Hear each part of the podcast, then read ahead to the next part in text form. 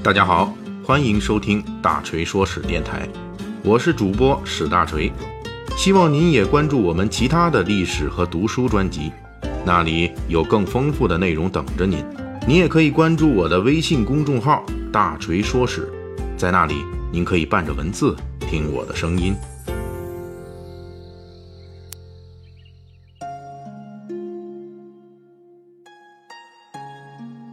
上一回《三国演义》细节解密，大锤介绍了《三国演义》中的一个高危职业，那就是刘备的夫人。当时咱们就提到了，说大锤呢会在后面的章节中专门介绍一下刘备夫人中最有名的一位，也就是孙夫人孙尚香。孙尚香她是孙坚的女儿，孙权的妹妹，同时也是刘备的媳妇儿。历史上的她，不仅是刘备夫人中历史文字记录最多的，而且也是著名的。三无少女，这什么是三无啊？这第一无就是没有名字，无名儿。虽然古典小说《三国演义》中说过了，她叫孙仁，仁慈的仁，但是这不符合历史真实的。在古代正史中，孙夫人是没有名字的。根据裴松之所著《三国志》，孙仁实际是孙坚的庶子孙朗的另外一个名字，也就是说，孙仁是东吴一个大老爷们儿的名字。而我们通常所说的孙夫人叫做孙仁、孙尚香，仁是名字，而尚香成了他的表字。问题是，这个孙尚香的表字出现的年代比成书于元末明初的小说《三国演义》更晚，大约是在清代戏剧《龙凤呈祥》中才正式出现的。也就是说呢，我们今天所熟悉的这孙夫人孙仁、孙尚香，实际上她用的名字是历史上的孙夫人。活动年代大约一千二百年之后才出现的，他用的表字，则是一千五百年之后才出现的。虽然这个孙尚香与历史上的孙夫人差距极大，但是孙尚香在现代的名气很大。一方面，几百年来的传统的故事影响力非常广泛；另一方面呢，是动漫二次元里边也属于重要角色，连王者荣耀里他都扛着大炮上场了。所以大锤在解密系列里。为了方便各位读者听友们理解，仍旧称呼孙夫人为孙尚香。孙尚香的这第二无啊，就是无长相。正史中没有关于这位夫人的任何的颜值的描写，谁也不知道这位夫人长得是高矮胖瘦，是美是丑。一般估计呢，这位孙夫人在嫁给刘备时，刘备五十来岁，孙夫人二十出头，典型的老夫少妻配。不过，因为孙夫人记载资料还是太少，到目前为止，学者连孙夫人到底是孙权的妹妹还是姐姐都不能确定。如果是姐姐，那这位孙夫人嫁给刘备的时候，年龄就要三十出头了。而且，不管孙夫人年龄是二十还是三十，在当时都属于大姑娘。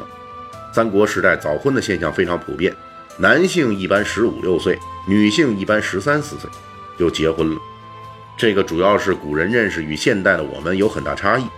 现在咱们的刑法规定，与十四周岁以下女性发生那个那个什么关系的啊，一般要视为强奸，而且要重判的。按照这个早婚年龄来计算，孙夫人嫁给刘备的时候，即便是二十岁左右，在当时也属于年龄偏大的大姑娘。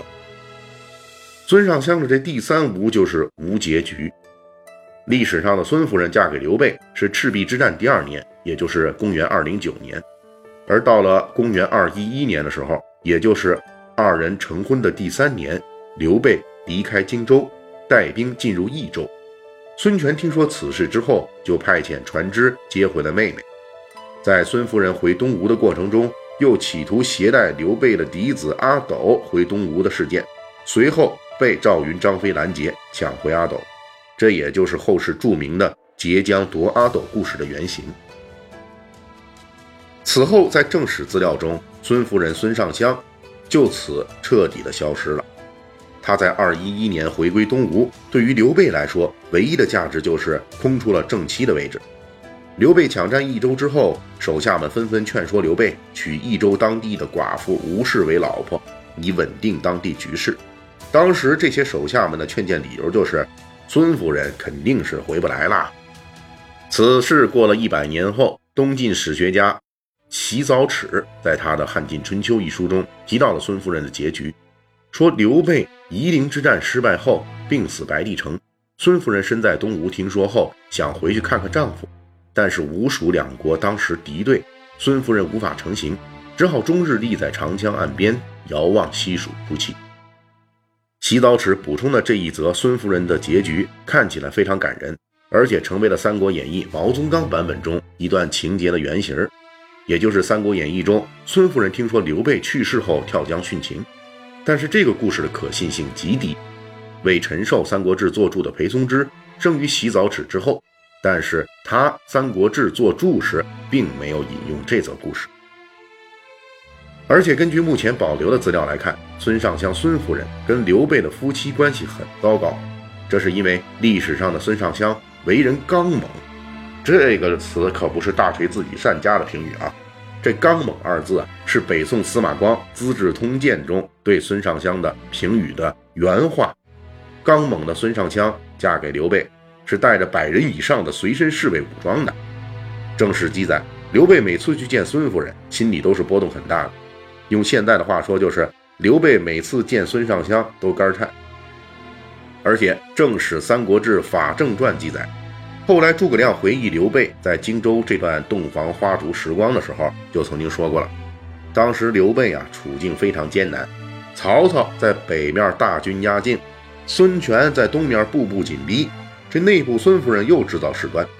列位请看了啊，这诸葛亮列举了刘备的三大敌人。孙尚香的威胁已经跟曹操和孙权并列了，这多么恐怖的事儿！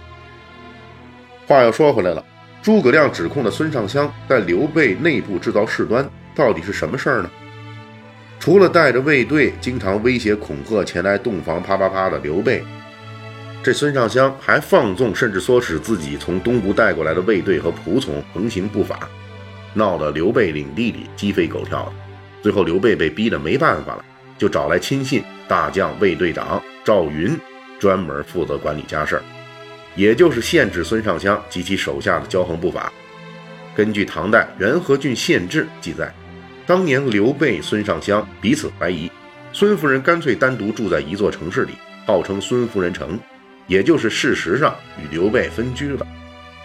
也就是因为这种历史上孙夫人与刘备的矛盾非常尖锐，《三国演义》故事的最初版本。也就是成书于宋元时期的《三国志平话》，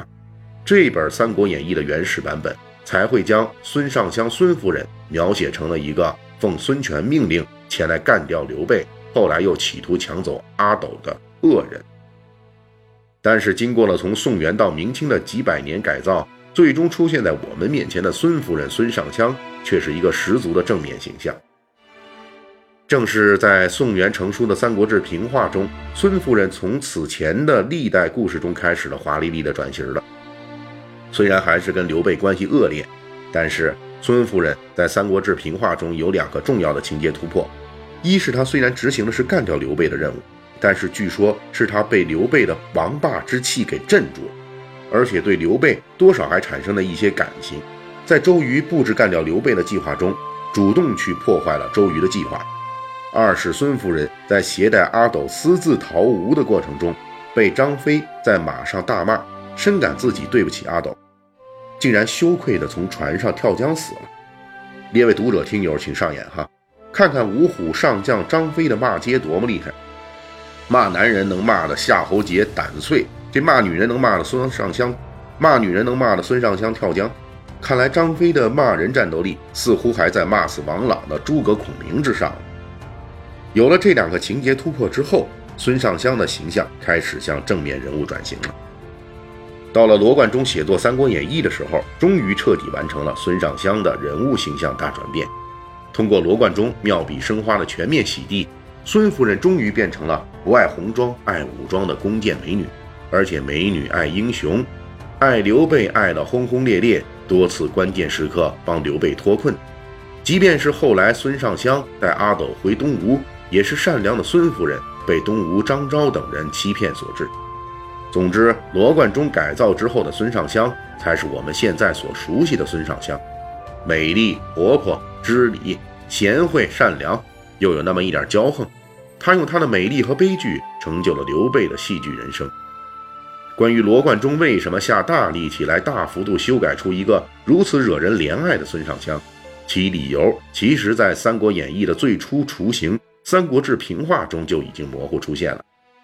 罗贯中只不过是将这个理由更清晰地展现给了我们，这就是我们要树立一个仁义无双的刘备。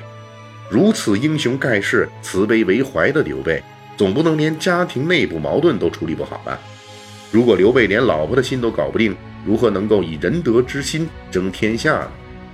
自带爆棚正能量的刘备，他的夫人必定是贤惠的，必须是贤惠的，也只能是贤惠的。即便当初不贤惠，刘备也一定能把他改造的贤惠，对吧？感谢大家的收听和对大锤一如既往的厚爱。如果您手头富裕呢，可以给我打个赏，咱一亿不嫌多，十万不嫌少，好让大锤早日实现人生的小目标。